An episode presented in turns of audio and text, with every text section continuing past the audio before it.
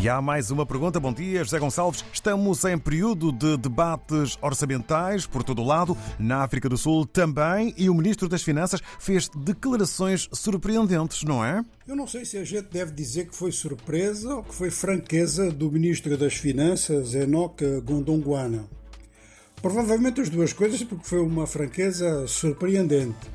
É muito raro um Ministro das Finanças dizer coisas do tipo Assim, se a gente não tomar cuidado e medidas muito sérias, no fim de março estamos sem dinheiro.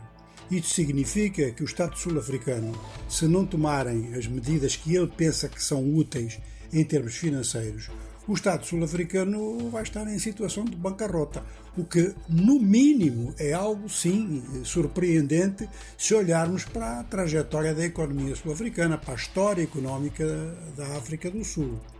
Também, se olharmos para o período de Nelson Mandela e, digamos, o começo do período de Thabo Mbeki. Agora, de então para cá, a economia sul-africana só fez ou passar para o ralantim ou claramente para o recuo. E as finanças sul-africanas passaram a ter um tratamento que era conduzido politicamente.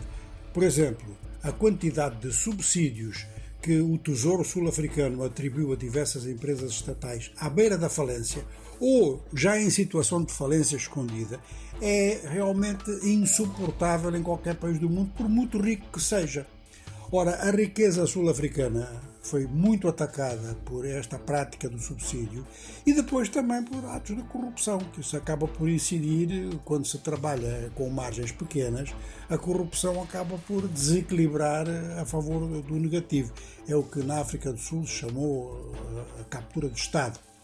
Portanto, Enoque Gondongwana diz que a situação atual da África do Sul e refere-se à produção, refere-se à cotação e situação do rand no mercado de câmbios e refere-se também à situação de empresas como a Escom e como a Transnet, dizendo que isso obriga-o a aumentar os impostos em vários setores da população da África do Sul.